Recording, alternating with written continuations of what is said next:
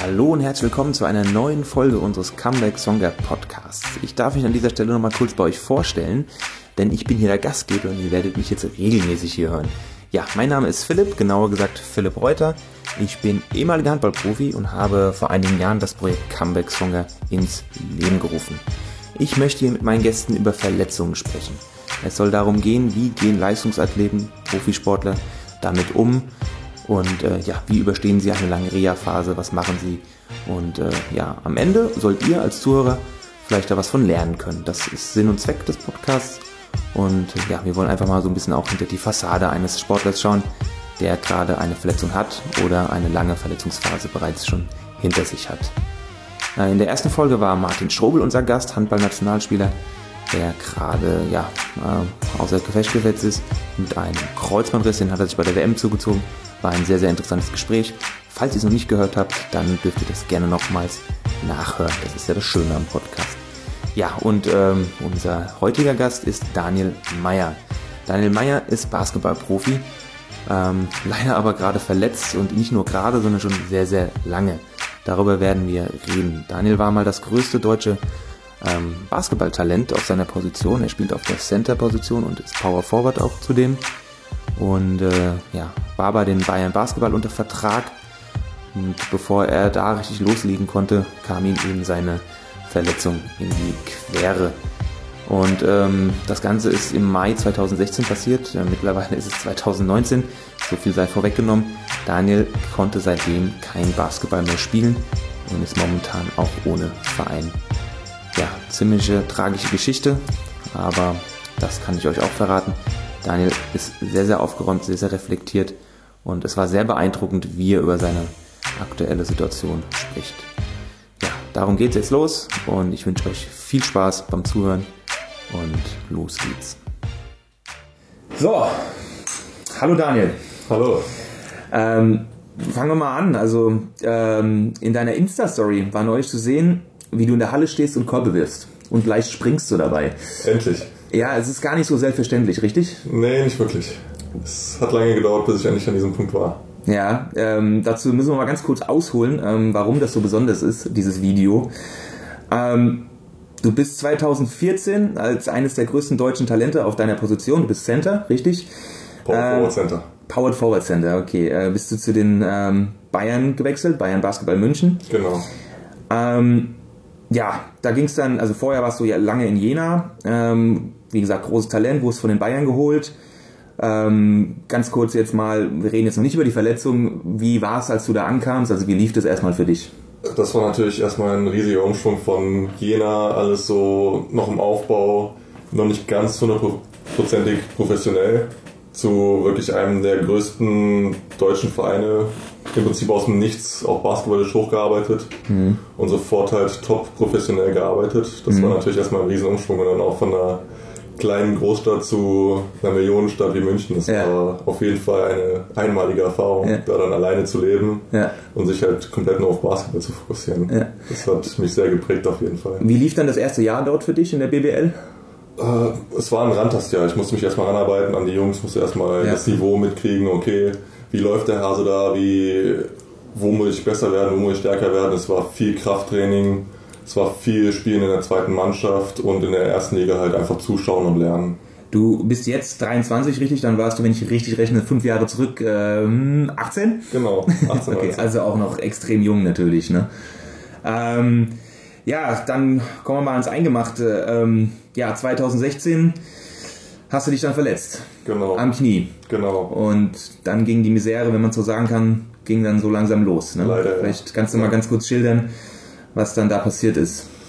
Ja, ich war gerade eigentlich auf dem Weg, mir einen Platz in der Formation zu erarbeiten und dann im Training zwei Stunden vorher Videomeeting gehabt im kalten Raum, Ja. direkt ins Training rein und nach, ich glaube, 15 Minuten oder so eine komische Bewegung gemacht und mir ist die Kniescheibe rausgesprungen. Oh. Und ab da war dann im Prinzip, ja, damit hat die Misere eigentlich begonnen. Gab noch eine witzige Anekdote. Ähm, unser Assistant Coach ist dann zu mir gekommen und hat mir dann, während ich da am Boden lag und mir die Kniescheibe im Prinzip links raushing, hat er mir Wasser ins Gesicht gespritzt und so, alles wird gut, alles wird gut. Ja, und als Spieler denkt man sich dann in dem, in dem Moment halt erstmal so, okay, scheiße, was, was ist jetzt los, was ist kaputt? Ähm, mir war in dem Moment noch gar nicht bewusst, was eigentlich Sache ist und ich habe eigentlich gehofft nur, okay, hoffentlich ist es nichts zu schwerwiegendes, dass ich möglichst schnell wieder spielen kann. Okay. Allerdings hat sich das dann ja leider doch etwas länger gezogen als ursprünglich geplant. Ja, also Kniescheibe rausspringen heißt, dass man, die war dann locker oder also wie muss ich mir das vorstellen? Also wie, wie, wie, wie hat es denn ausgesehen? Also äh, die, die gesamte Kniescheibe ist einfach links neben das Knie gesprungen. Ach du Scheiße. Das heißt, was da alles mit dranhängt, Patellabänder ja, ja. und so weiter und so fort, alles durch. Ähm, ich hatte dann Glück, dass mir der Physio das dann sofort wieder die Kniescheibe zurückgesprungen ist mhm. durch seine Hand. Ähm, das war nochmal ziemlich schmerzhaft. So generell Schmerzen auf einer Skala 1 bis 10, wenn 10 unerträglich ist, wie fühlt, also kann man sich das vorstellen? Es war weniger der Schmerz als vielmehr der Schock. Schock, ne? Ja, also ich hatte einmal kurz das Gefühl, als ob mir jemand mit einem Vorschlaghammer gegen, gegen das Knie haut.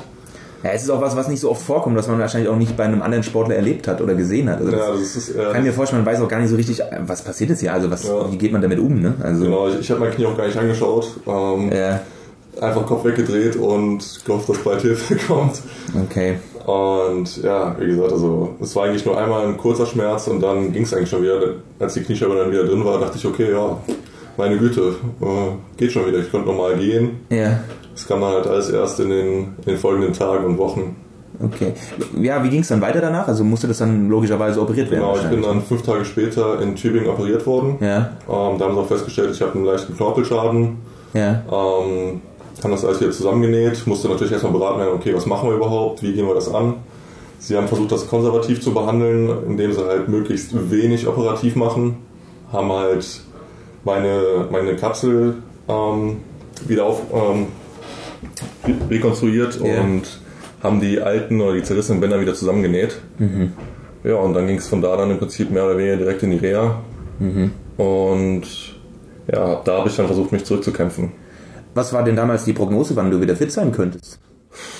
Es gab niemals so eine wirkliche Prognose, weil man das einfach bei so einem großen Kerl wie mir noch nie hatte, dass man so eine schwerwiegende Verletzung hatte. Das hat man dir auch gleich so gesagt, dass die Körpergröße da ein Problem sein könnte? Oder? Nee, das hat man mir so nicht gesagt. Das war Kurz, wir müssen den Zuhörern noch sagen, ja. du bist, sag's. 2,18 Meter. Ja. nee, ähm, ich war da eigentlich relativ lange im Unklaren, wie lange es eigentlich dauern kann, wie lange es normalerweise dauert, weil, wie gesagt, niemand kannte die Verletzung so, im, auch im Basketball ist diese Verletzung relativ selten. Hm. Äh, ich habe gehofft, dass ich halt zur Vorbereitung wieder fit bin oder spätestens zur Hälfte der Saison wieder da bin. Und es hat sich dann halt gezogen und gezogen und gezogen. Ähm, dann kam halt natürlich noch das dazu, dass Bayern mich aus dem Vertrag entlassen hat und ich nach Frankfurt gewechselt bin. Das heißt Kurz zum, äh, dass wir chronologisch äh, den, den Zeitpunkt erfassen. Also wir reden jetzt von ähm, Sommer 2016. Genau, also im Mai 2016 ist die Verletzung passiert plus genau. die OP. Äh, in dem gleichen Sommer dann ist der Vertrag bei den Bayern ausgelaufen. Nee, der wurde von Bayern beendet. Ich hatte von, eigentlich einen ah, Vierjahresvertrag. Oh, okay. Und nach zwei Jahren hatten sie die Option auszusteigen und die okay. haben sie dann genutzt im Ende Juni. Wie war das für dich so? Also nach, das ist jetzt kein ja, also ein Vertrauen klingt ist anders, ne? Ja, also es hat natürlich schon wehgetan, dann so beiseite geschoben zu werden, aber letzten Endes Basketball ist auch ein Geschäft. Profigeschäft, ja. Ähm, ja, okay, beiseite geschoben, aber ich meine, du warst extrem jung, du bist, bist und warst immer noch, ein, also warst ein Riesentalent. Ähm, ja, da hätte man auch ein bisschen länger auf dich setzen können, vielleicht ein bisschen Geduld haben können, oder? Keine Ahnung, vielleicht hat man in mir nicht die Entwicklung gesehen, die, ich, äh, die man von mir erwartet hat. Mhm. Ich weiß nicht, was genau da die Gründe waren letzten Endes ist es, ist es passiert, ich kann es nicht ändern. Ähm, es war für mich eine lehrreiche Erfahrung, aus der ich definitiv auch meine Lehren gezogen habe. Ja, also einerseits klar aus sportlicher Sicht und es ist ein knallhartes Geschäft, auch im Basketball, im Profigeschäft. Ähm, aber es ist natürlich doppelt hart, wenn man so eine Verletzung hat, ähm, auch nicht so richtig weiß, wann man wieder fit wird und dann auch noch quasi von seinem, von seinem aktuellen Verein dann quasi entlassen wird. Ähm, nicht schön wahrscheinlich, ne? Also, ne, wie gesagt, also ich war in dem Moment natürlich auch ein Stück weit enttäuscht. Ja. Aber wie gesagt, ich, ich bin nicht der Mensch, der solchen Sachen lange nachtrauert. Okay. Ich habe das dann zum Glück relativ schnell aufarbeiten können. Man hat zum Glück auch ziemlich offen mit mir gesprochen, so ich mich darauf einstellen konnte. Mhm. Und dementsprechend habe ich das so schnell wie möglich verarbeitet und habe mich darauf konzentriert, wieder fit zu werden. Mhm. Ähm, kannst du ganz kurz schildern, also wie, wie, wie ging das also nach der OP, die ersten Wochen? Ähm, wie sah das Reha-Training da so aus? Also wie, wie muss man sich das vorstellen? Gerade weil es halt eben eine Verletzung ist, die wenige haben und wenige kennen. Also vielleicht kannst du da ganz kurz mal was zu sagen, so zum Ablauf. Am Anfang war es im Prinzip eigentlich nur im Bett liegen und dann einmal am Tag zur Physiotherapie fahren und mich ein bisschen lymphen lassen, Ja. dass es halt alles ein bisschen in Bewegung kommt.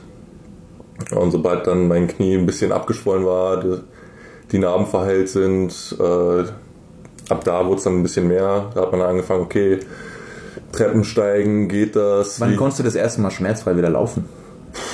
Gute Frage. Ich glaube, sechs oder acht Wochen nach der OP. Und dann durftest du auch wieder belasten. Also du durftest laufen. Also keinen Ja. Sport machen, Ja, aber wie gesagt, am Anfang war es halt nur mit Krücken. Ja. Ich war viel mit Krücken unterwegs. gibt's so große Krücken? Blöde Frage, aber. Äh, nee, wir, wir mussten echt gucken, okay, wo kriegen wir die Krücken her? Äh, da waren wir bei Bayern natürlich gut ausgestattet. Ja.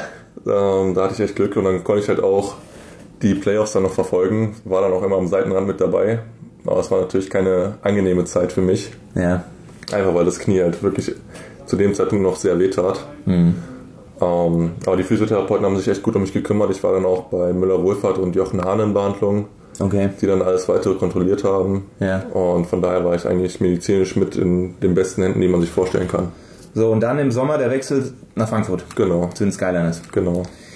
Ähm, wie, wie ist das abgelaufen? Ich meine, ähm, was, was war da die Prognose? Also, weil deswegen habe ich auch gefragt, wann du wieder fit werden solltest, weil jetzt mal die Skyliners wollen ja eigentlich auch keinen Spieler holen, der langzeitig verletzt ist. Ja, definitiv. Ähm, ja, das lief dann über meinen Agenten, der hat dann natürlich nach neuen Vereinen für mich Ausgeschau gehalten. Ja, ja. Und Frankfurt hat gesagt, okay, wir haben jetzt unsere Leistungsträger um Johannes Vogtmann, um Danilo Bartel verloren. Die, die sind halt, Ja. ich glaube, Johannes ist dann nach Laboral Victoria und. Danilo ist dann ja für mich nach Bayern gekommen. Richtig, ja. Da haben sie halt nach neuen, talentierten jungen Spielern gesucht, die diese Fußstapfen ausfüllen können und sind dabei bei mir hängen geblieben. Mhm. Und haben gesagt, so, okay, wir wollten nicht früher schon haben, da hast du dich für Bayern entschieden, jetzt versuchen wir es nochmal und hoffen, dass du dann halt zur Saisonvorbereitung oder rund um Weihnachten wieder fit bist. Das waren eigentlich so die Das war der. Plan. So, und das hat sich dann halt immer weiter aufgeschoben. Also zuerst hat man gesagt, ja, hoffentlich erstes Saisonspiel kann ich wieder anfangen zu trainieren. Und das hat sich dann halt immer weiter und weiter nach hinten verschoben.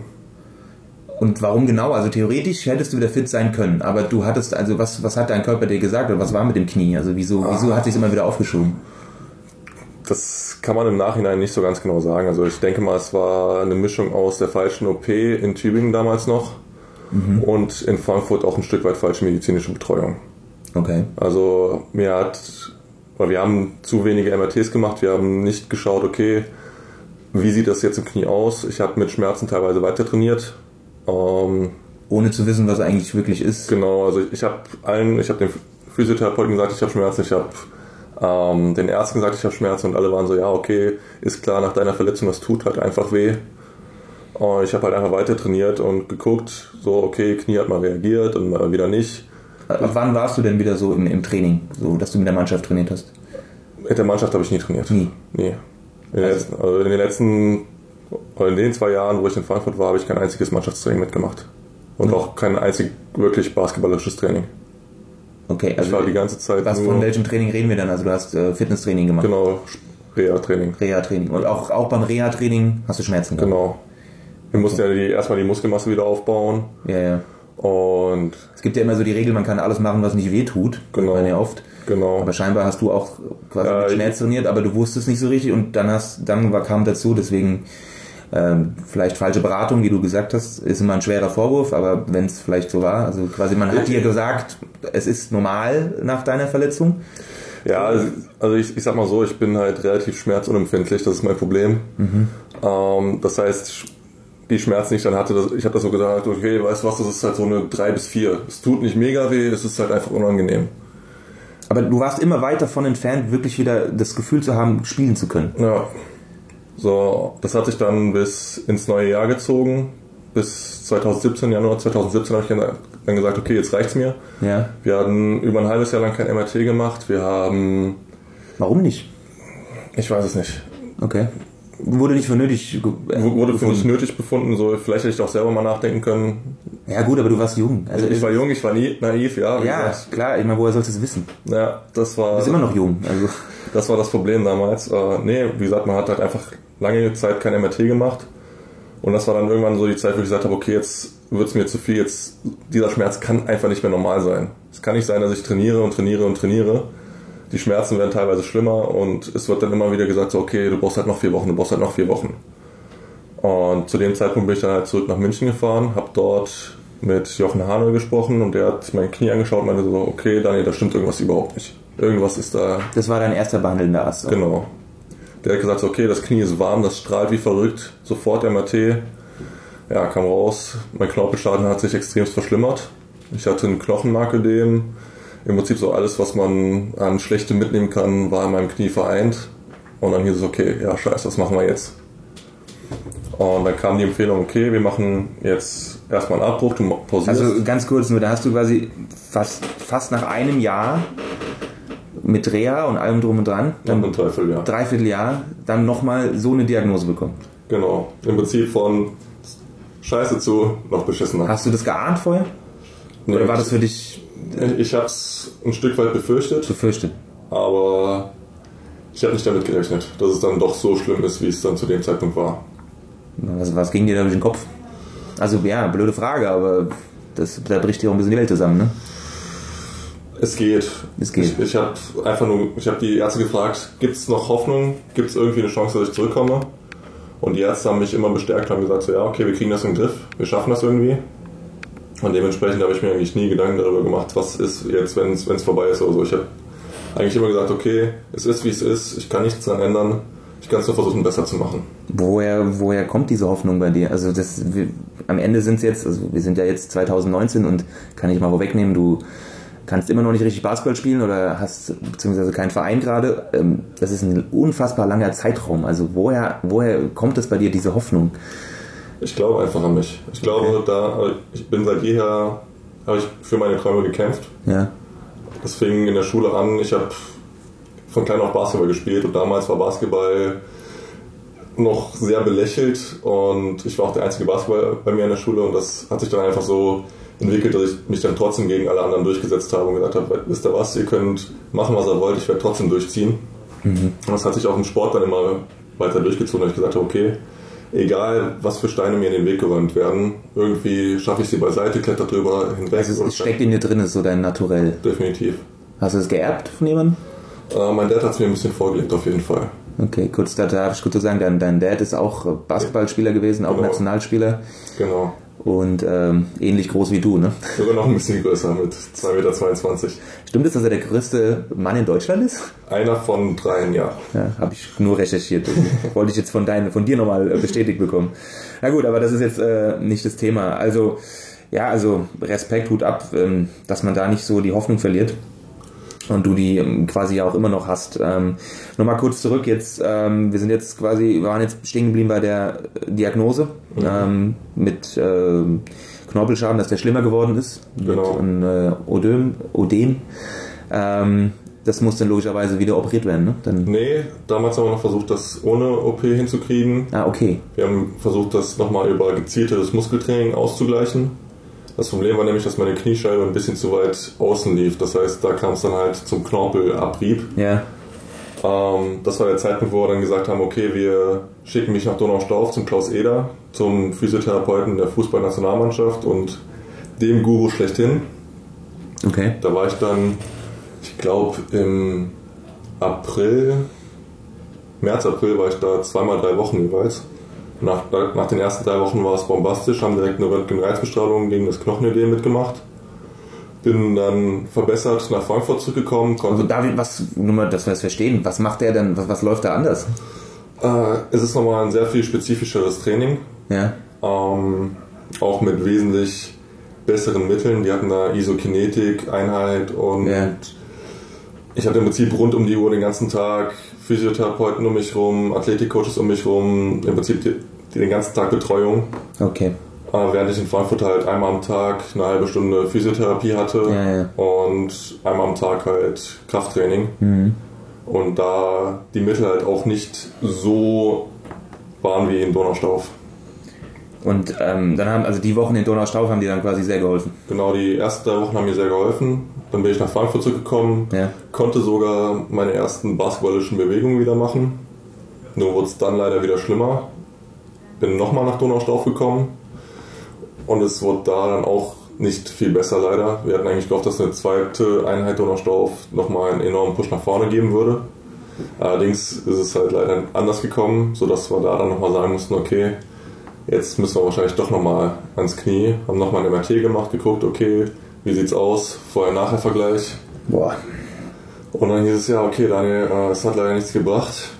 Du hast alles Aber getan. es wurde kurz besser. Es, es wurde kurz besser. So, ja. dann bist du wieder ein bisschen mehr in die Belastung gegangen. Genau. Hast du auch Basketball gespielt oder reden wir immer noch von intensiverem Reha-Training Wir reden immer noch von intensiverem Reha-Training und leichten Würfen.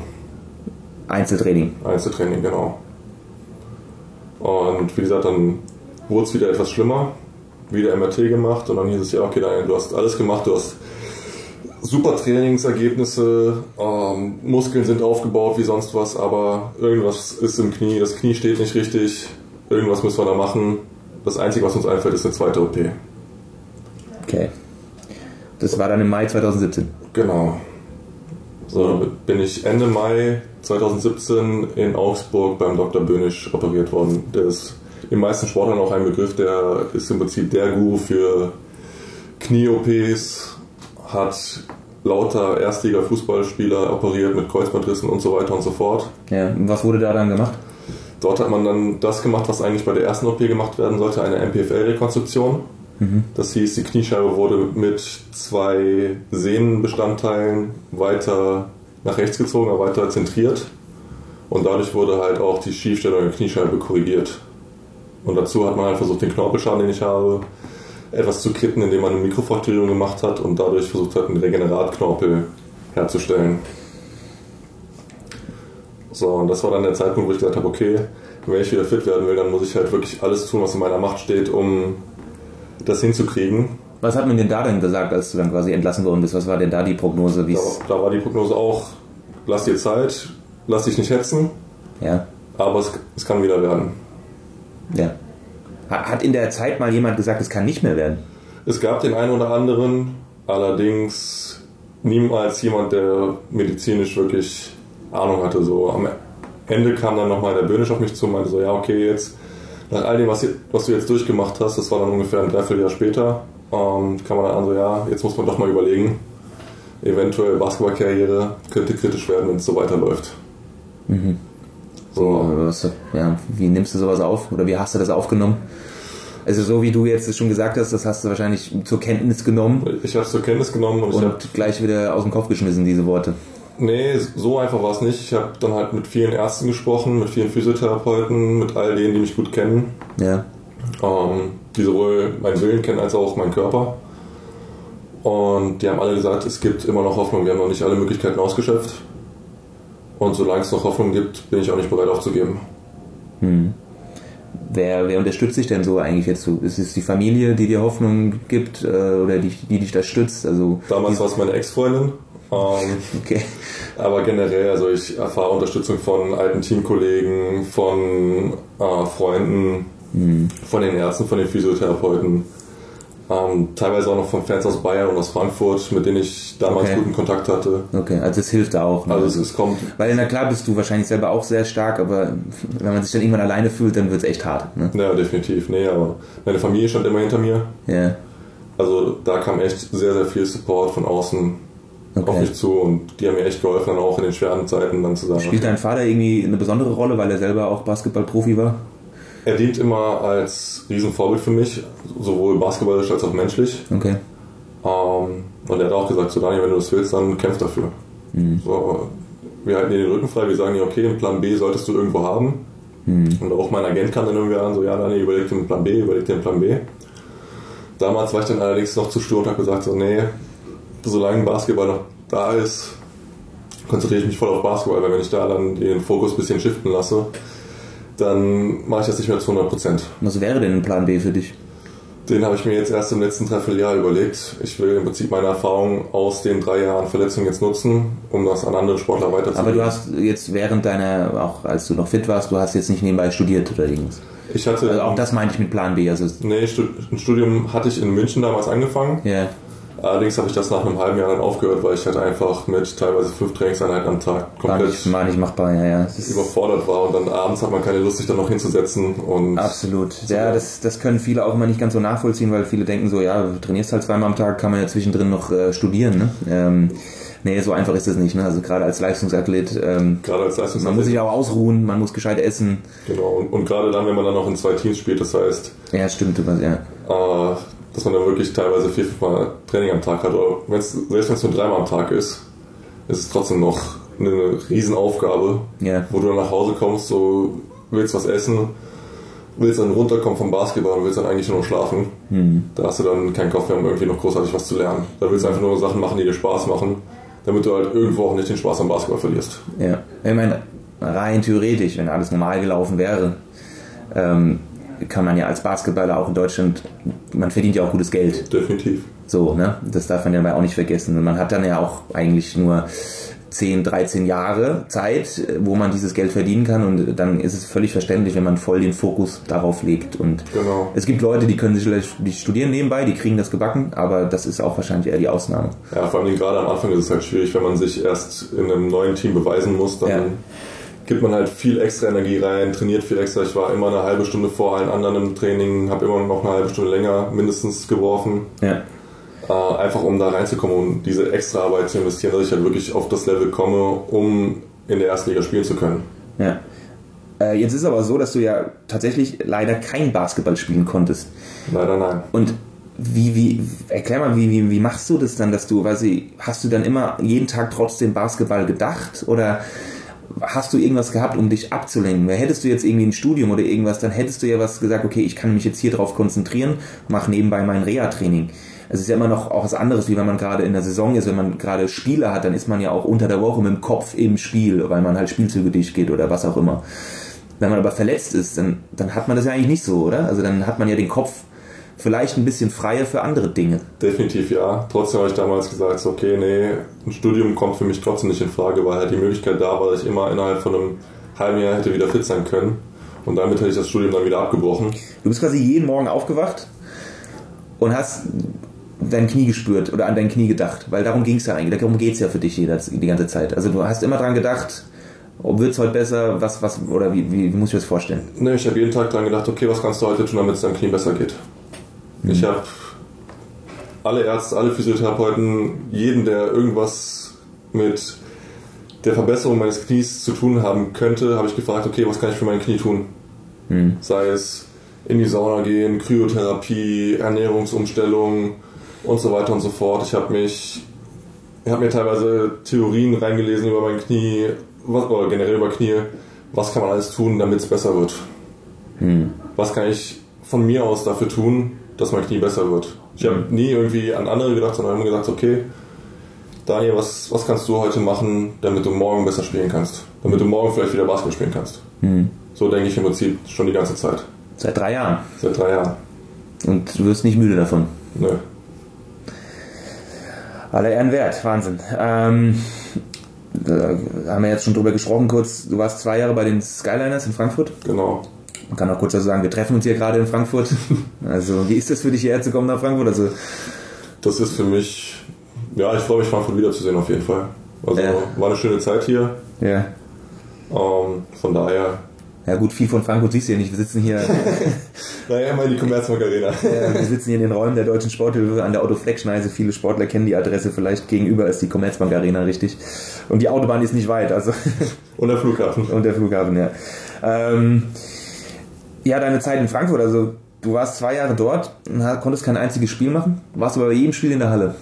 Nee, ich war am Anfang des zweiten Jahres, war ich ein halbes Jahr stationär in Donaustauf. Okay. Da habe ich gesagt, okay, ich will halt wirklich alles, was geht, investieren. Habe viel Geld selber investiert und gesagt, okay, ich habe die besten Physiotherapeuten da vor Ort. Ja, für den Verein war das auch in Ordnung wahrscheinlich. Genau, ich habe das mit dem Verein vorher besprochen, habe gesagt, so, hier, pass mal auf, ich will Ja. wieder fit werden. Das heißt, ich gehe da jetzt für ein halbes Jahr hin. Wenn ihr mich braucht, sagt Bescheid, dann fahre ich halt von Donaustauf hoch zu euch. Ähm, das haben sie dann auch irgendwann gesagt, so, ja, hier, zumindest bei den Spielen wäre es ganz cool, wenn du da bist. Und bin ich halt jedes Wochenende oder jedes zweite Wochenende äh, nach Frankfurt gefahren, um zumindest bei den Spielen zu, äh, zu supporten. Ja, aber auch kein schönes Gefühl, ne, auf Dauer. Nee, ein schönes Gefühl ist definitiv anders, aber Ich meine, wie oft, wie oft kamen Leute auf dich zu beim Spiel und so und haben gefragt, wie sieht's aus? Ich meine, ne? gefühlt jedes Spiel. Ich meine, das einerseits ist es ja nett gemeint, aber ich kann mir vorstellen, das musste ich auch innerlich irgendwie aufgefressen haben, weil du, du wusstest ja auch nicht, was du sagen sollst, oder?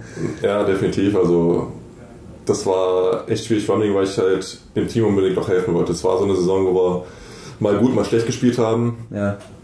Man muss dazu sagen, ich bin ein sehr emotionaler Spieler. Ich, ich hasse Verlieren über alles.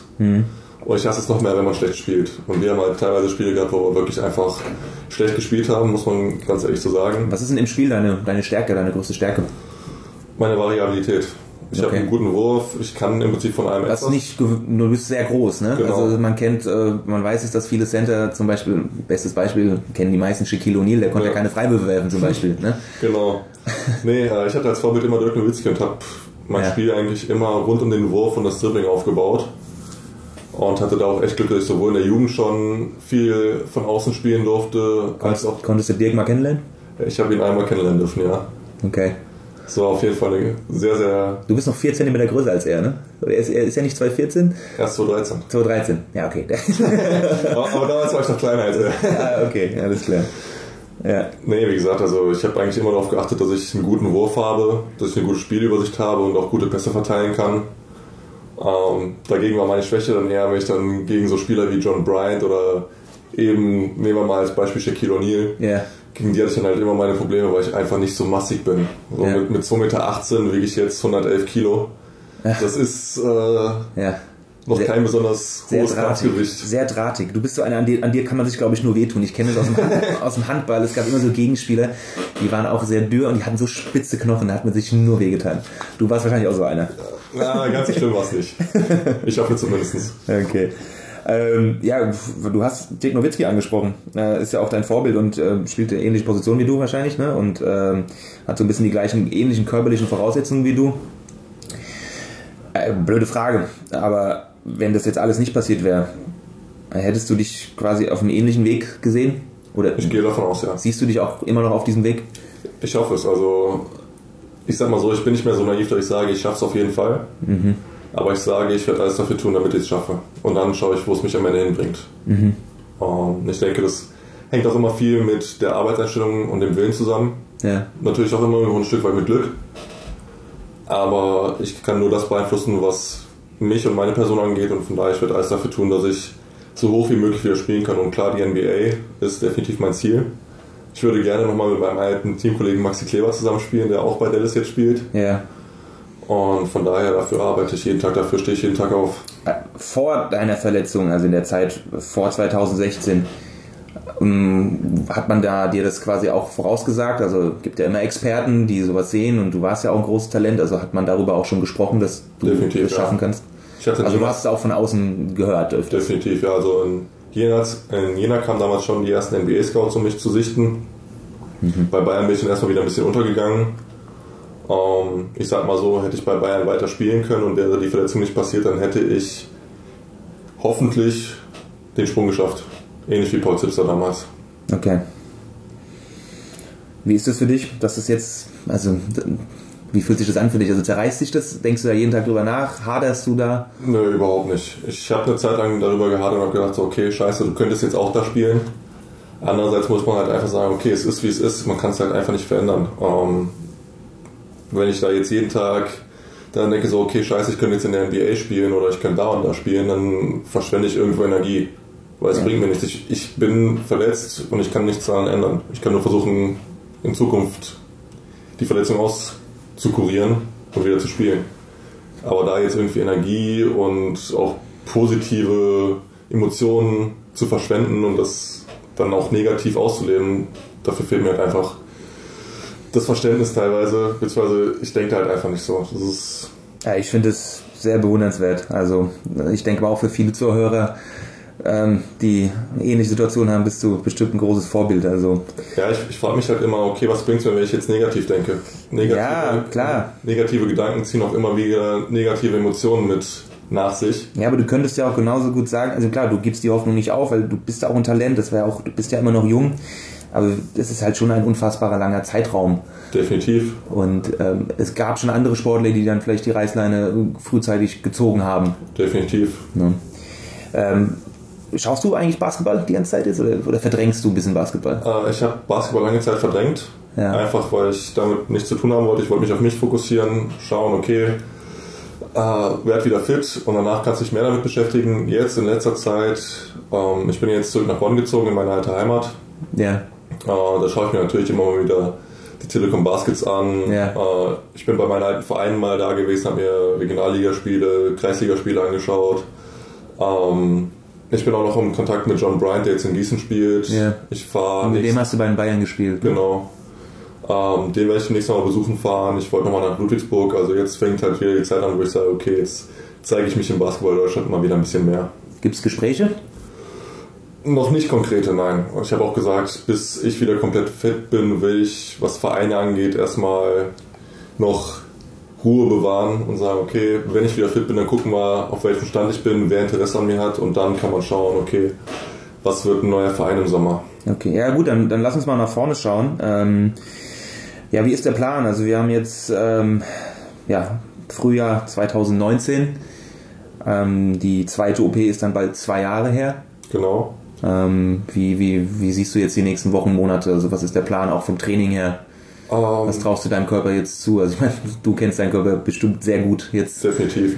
und weißt genau, was los ist. Nee, ich muss ganz ehrlich sagen, ich habe viel Glück gehabt, erstmal, dass ich ähm, jetzt in Bonn die richtigen Physiotherapeuten und Athletikcoaches gefunden habe, die mit mir zusammen eine ordentliche Basis, was den Körper angeht, aufgebaut haben. Wie wird das eigentlich finanziert, wenn ich mal so zwischenfragen darf? Äh, ich beziehe Verletztengeld. Das Okay. heißt, ich habe bei Bayern zum Glück ein sehr, sehr hohes Gehalt bekommen Ja, und äh, die VBG bezahlt mir im Ah, Prinzip okay. weiterhin mein Gehalt. ja, Anders wäre das auch gar nicht möglich. ja. Eben deswegen frage ich. Also, Aber da muss man ganz ehrlich sagen, da hatte ich echt Glück im Unglück. ja, Ähm, und die supporten mich da. gut, okay. Und wie gesagt, jetzt der Plan ist halt, dass man, dass wir schauen, okay, was hält das Knie aus und dann wird die Belastung nach und nach gesteigert. Wir sind jetzt an einem Punkt, wo ich komplett schmerzfrei durch den Alltag gehen kann, wo ich schmerzfrei springen kann, wie man ja in den Videos gesehen hat. Ja, Äh, das heißt, schönes Gefühl, oder? unbeschreiblich. Also, Ich meine, das ist wirklich, wenn man sich das Video anguckt, also da denken wir so, ja, was soll denn da auch wehtun? Aber das kann, du hast echt bei sowas immer Schmerzen gehabt. definitiv. Das ist ein kleiner Sprung. Wir reden jetzt nicht von einem, äh, von einem Dank, wir reden von Sprüngen von einem Sprungwurf 10 letztendlich. cm. Ja, 10 cm, die ich da vom Boden abhebe. Aber allein die ganze Bewegung, äh, Ja. gerade im Sprung, herrscht ein enormer Druck auf der Kniescheibe. ja, Und wenn da nicht alles zu 100% passt, auch mit gerade meiner Verletzung und dem Knorpelschaden, ja, ähm, dann hast du da automatisch einen Anpressdruck und Schmerzen. Und da muss ich ganz ehrlich sagen, Riesenlob an meinen Physiotherapeuten, der mich da echt malträtiert hat, dass ich geschwitzt habe wie sonst was. Äh, der da echt eine Hammerarbeit hingelegt hat, so dass ich jetzt halt wieder anfangen kann zu laufen auch. Das war auch so eine Sache. Ich bin in Donaustauf gelaufen, ja, aber ich hatte halt immer danach Probleme und jetzt ist so das erste Mal, dass ich eine Woche lang trainieren konnte. Das heißt, montags leichtes Basketballtraining plus Krafttraining, dienstags drei Stunden Wurftraining mit leichten Läufen, Mittwochstraining und ich hatte danach kaum Probleme. So am Ende der Woche merkt man dann, okay, die Muskulatur fängt an weh zu tun, die macht ein bisschen dicht, ähm, aber das war dann nach zwei Physiotherapiesitzungen auch schon wieder im Prinzip ausgestanden und ich konnte wieder normal weiter trainieren. okay. Also jetzt stehst du auch wieder regelmäßig in der Halle. Ja.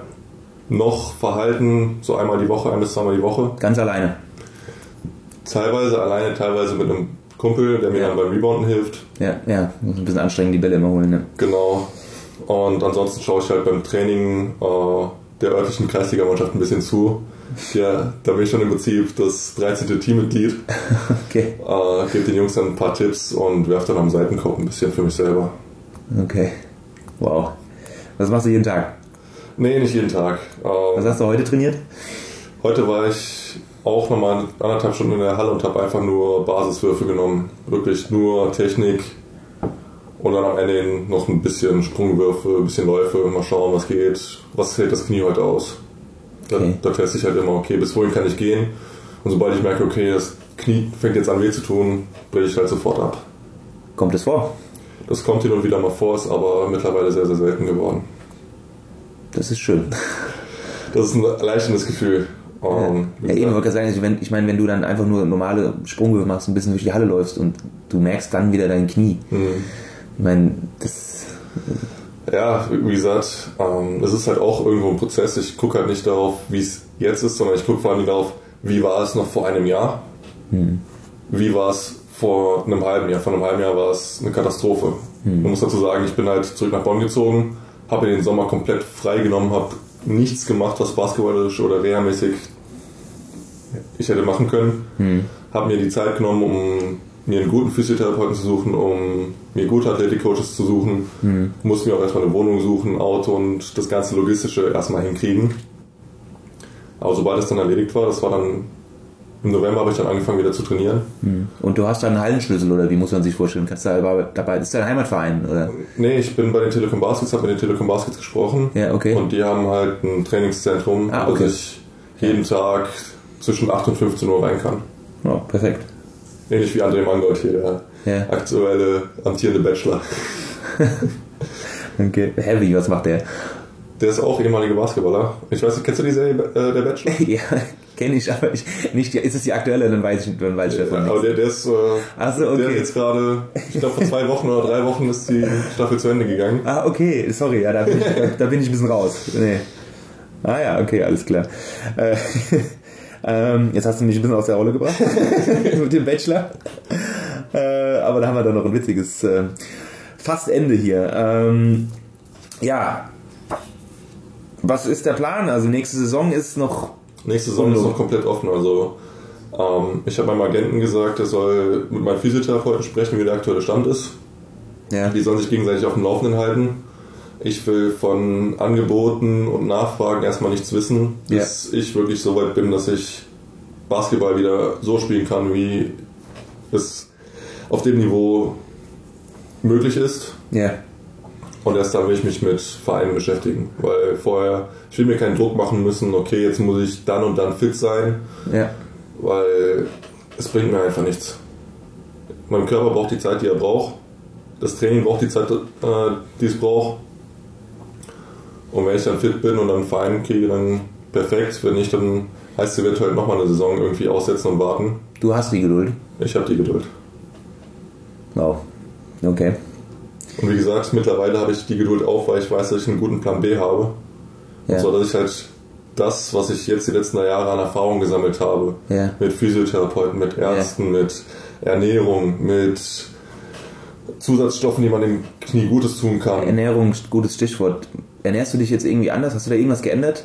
Äh, Ich ernähre mich bewusster. Ich war früher sehr ungesund. Weil es gibt ja, man gibt immer wieder Theorien, hört man auch von Sportlern, die auf gewisse Produkte verzichten, weil sie Entzündungen auslösen.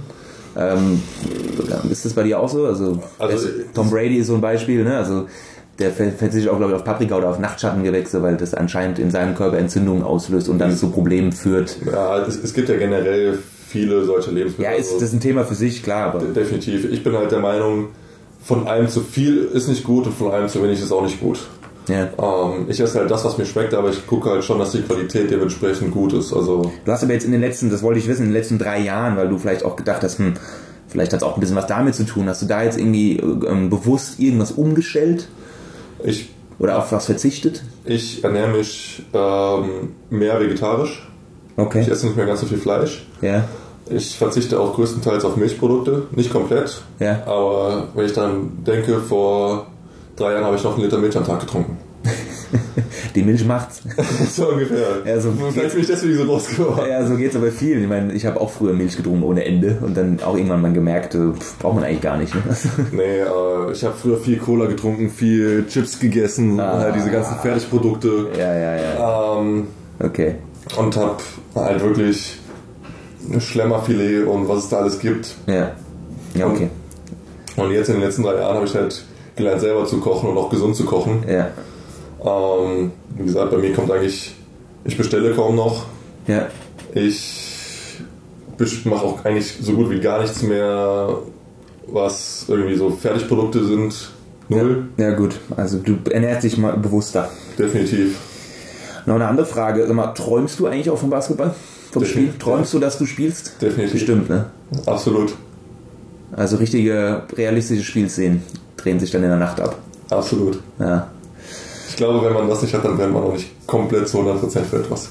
Ja. Beziehungsweise dann vermisst man auch etwas nicht. Ich meine, bei mir ist jetzt halt wirklich eine einmalige Situation. Basketball war für mich im Prinzip immer wie Meditieren oder Ja. für andere der Gang in die Kirche. Ja. Äh, Es gibt für mich eigentlich nichts Befreienderes, als in die Halle zu gehen, ohne irgendjemanden und einfach nur mit dem Ball auf den Kopf zu werfen. Hm. Und wenn man das dann halt zweieinhalb, drei Jahre nicht hat, da, da fängt man natürlich das Träumen irgendwann an. Ähm, hier stelle ich immer gerne zum Abschluss die Frage. In der ganzen Leidenszeit jetzt, in den letzten drei Jahren, was war dein schönster Moment? Kannst du da irgendwas rausgreifen? Mein schönster Moment. Trotz allem. Irgendwas Besonderes, was, oder ein Gefühl, kann auch nur eine Sekunde gewesen sein. Vielleicht kannst du da irgendwas sagen, was da dein schönster Moment war. Ich muss ganz ehrlich sagen, gerade in letzter Zeit habe ich sehr, sehr viele schöne Momente, weil ich halt auch mal das Leben außerhalb des Basketballs betrachte und sage, ich genieße mein Leben. Und der schönste Moment war für mich eigentlich, wo ich gemerkt habe, okay, jetzt ist dieser Switch von, ja, okay, Basketball, ich konzentriere mich drauf, aber diese ganze negative Energie, dass es halt nicht klappt, ist in mir drin zu, okay, Basketball klappt nicht, aber das heißt trotzdem nicht, dass ich das Leben nicht weiterleben kann. Das war für mich eigentlich so wirklich der allerschönste Moment, wo ich dann gemerkt habe, okay, man kann auch Spaß haben, auch wenn man das, was man liebt, nicht tut. Indem man halt sagt, okay, ich tue halt alles dafür, dass es klappt. Und manchmal ist es halt so, manchmal braucht man eine gewisse Zeit, um wieder zu etwas hinzukommen. Manchmal muss man gewisse Jobs machen, auf die man keine Lust hat, um die Zeit zu überbrücken, bis man einen Job findet, der zu einem passt. Und bei mir ist diese Zeit halt die Verletzungszeit. Und ja, wie gesagt, es gibt viel, worüber ich verzweifeln könnte, dass es nicht läuft und dass das nicht läuft und dass das nicht läuft. Aber es bringt mich halt nicht nach vorne. Und für mich der schönste Moment war wirklich dann zu sehen, okay, ich habe auch Spaß am Leben und mit dieser positiven Energie beeinflusse ich auch andere Menschen positiv. Ich habe viele neue Leute kennengelernt, viele neue eigene Interessen auch gefunden. Ich habe gelernt, ich, ich tanze gerne, ich spiele gerne Gitarre. Äh, ich Du gehe, tanzt gerne. Ja, ich tanze gerne. Hätte ich vorher auch nie gedacht, so mit, mit so mit 18 zu tanzen, stellt man sich erstmal relativ witzig vor, aber Ja, aber was für, also von welchem Tanz reden wir jetzt? Normal in der Diskothek oder Ja, also richtige Tänze? Hip- Hip-Hop Freestyle. Ah ja? Ja. Okay. Also ich, will nicht sagen, ich bin gut, aber es macht mir Spaß. Und darauf kommt Da würde ich gerne auch mal was auf Instagram sehen. Aber das geht auch mit dem Knie, ja? Also, das, das geht tatsächlich. wenn ich da kurz die medizinische Frage stellen darf. Ja. Nee, ansonsten, ich gehe wahnsinnig gerne mittlerweile auf Konzerte. Ja, Äh, Gerade auf so kleinere Konzerte, so mit Ja. 1000, 1500 Mann. ja. Also, ja, also hast du ja schon geschildert, du entdeckst einfach so ein bisschen auch äh, die Welt neben dem Basketball. Genau. So. Ja, Wie was gesagt, es alles also- so gibt. Da, da gibt es halt unendlich viele Möglichkeiten. Ja, Und ich versuche halt alles zu erkunden. So. Es steht auch noch auf der Agenda, dass ich dann irgendwann ein äh, bisschen durch die Welt reise. okay. Aber das, das hat noch ein bisschen Zeit. Ja, lässt sich jetzt schwer vereinbaren, wenn du jetzt Definitiv ne, so. fit werden willst und Reha-Training machen musst. Ja, aber es lässt sich trotzdem vereinen. Also Ja, okay, auch, ja. Auch, auch das Knie braucht mal Pause. Ja, gut. Ähm, Ja, okay, hast du recht. Und, und gerade als Sportler im Sommer hat man eigentlich immer frei. Ja, ich dachte nur jetzt an eine Weltreise, habe ich an Also Weltreise, nee, so, so weit bin ich noch nicht. Das kommt dann irgendwann hoffentlich nach meiner Karriere. Aber gut, also dann ist, wie sie dein schönster Moment jetzt, du hast viele schöne Momente gehabt, weil das Ganze ist so ein bisschen ein Prozess gewesen, der sich jetzt in deinem Kopf abgespielt hat, Definitiv. der für schöne Momente jetzt trotz der Leidenszeit gesorgt hat. Definitiv. Daniel, ähm, das war's. Ich, ich bin beeindruckt und ich glaube, du bist ein Vorbild für viele äh, mit deinem Mut und deiner Hoffnung. Ähm, ja, Wahnsinn. Und äh, ich danke dir vielmals. Kein Problem. Und ich hoffe, ich hoffe, ich inspiriere auch viele andere. Da bin ich mir sicher. Dankeschön. Kein Problem. So, das war sie, unsere nächste Folge hier beim Comeback Stronger Podcast mit dem Basketballprofi Daniel Meyer. Ja, ich persönlich fand es sehr, sehr eindrücklich, wie Daniel über seine lange Leidenszeit äh, spricht und den Umgang mit seiner Verletzung. Bewundernswert und ich hoffe, ähm, auch für euch war es lehrreich und ihr könnt was mitnehmen. An dieser Stelle sei noch gesagt, ähm, ihr dürft uns gerne folgen. Das könnt ihr gerne machen auf Instagram, da würden wir uns super freuen. At Comeback Stronger. Das gleiche gilt auch für Facebook, da findet ihr uns auch unter Comeback Stronger. Und dann haben wir noch unsere Homepage mit comebackstronger.de. Auch unser heutiger Gast ist auf Instagram vertreten. Ihr findet ihn unter dbmeyer, Meyer mit YR41, dbmeyer41. Da gibt es auch unter anderem das Video zu sehen, über das wir heute geredet haben, wo Daniel seine ersten Sprungwürfe nach langer Zeit wieder macht. Ja, das war's von mir. Ich wünsche euch eine schöne Woche, trainiert fleißig, bleibt sportlich und ja, bleibt am Ball. Es lohnt sich. Bis bald, euer Flip.